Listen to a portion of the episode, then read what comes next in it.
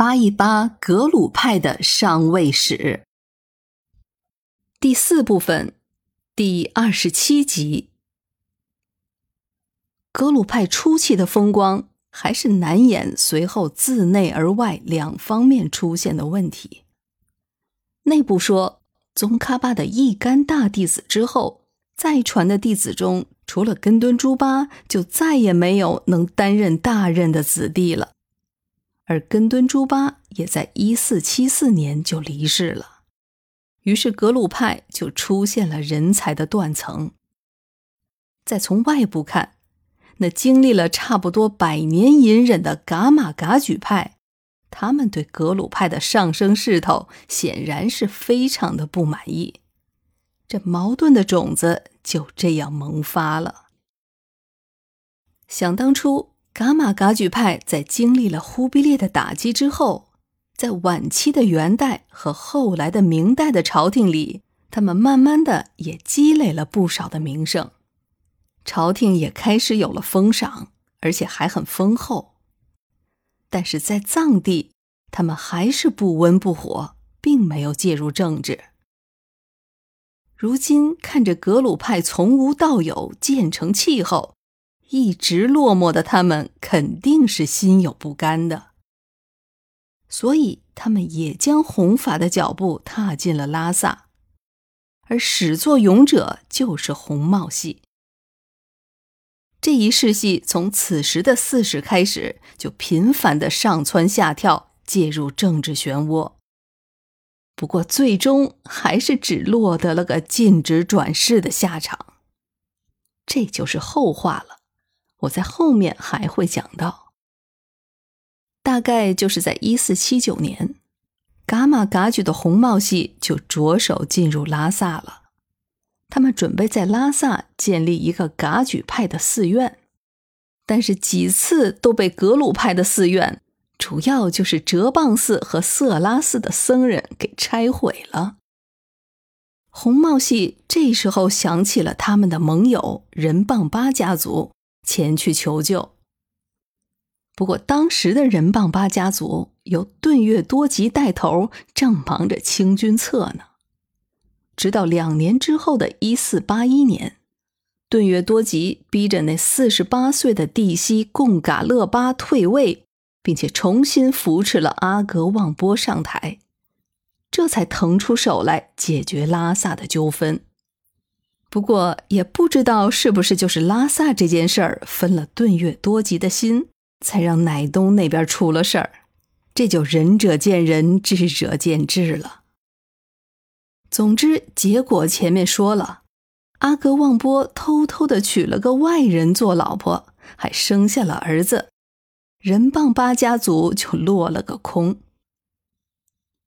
前面也说了，顿月多吉就是简单粗暴型的，一言不合就兵戎相见，所以对于拉萨这边的教派争端，他依然走的还是派兵讨伐的路子。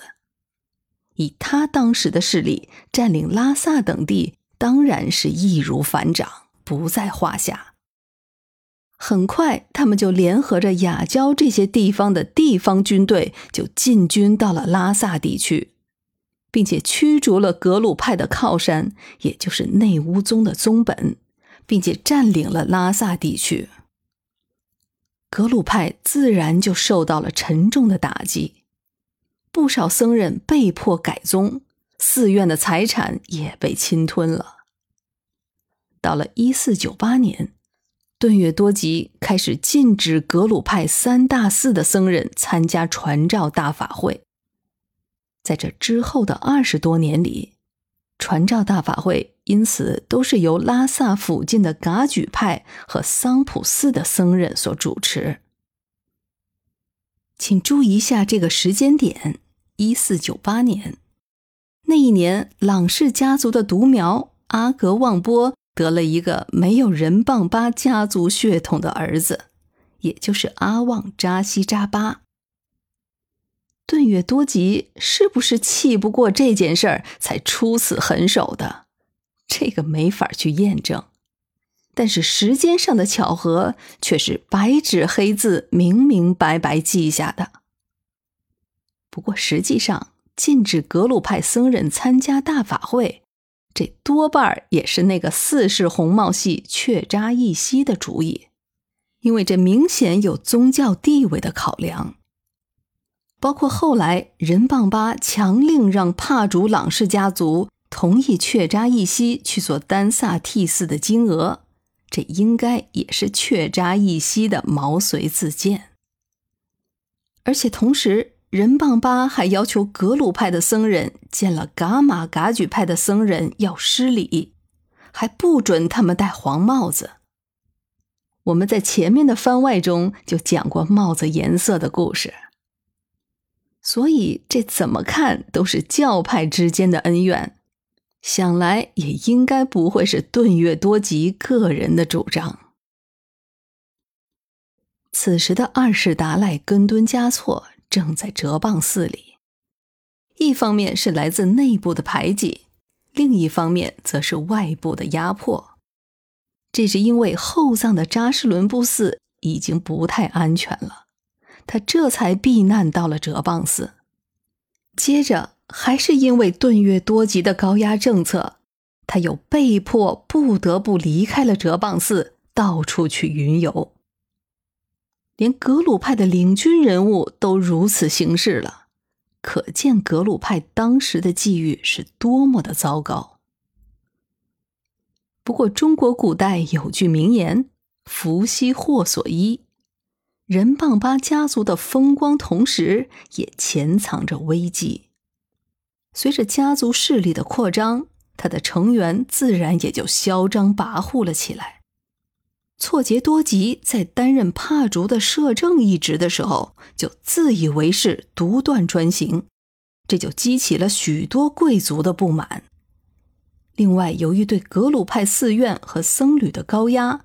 也引起了许多地区僧侣的反抗。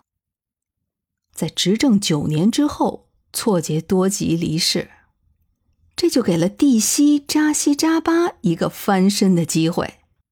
十二岁的他终于亲政了。到了一五一二年，他还承继了产化王的头衔儿。不过，他这看上去顺风顺水的路。这多少也是因为他重回了前任的老路，又娶了个人棒八家的姑娘做了老婆。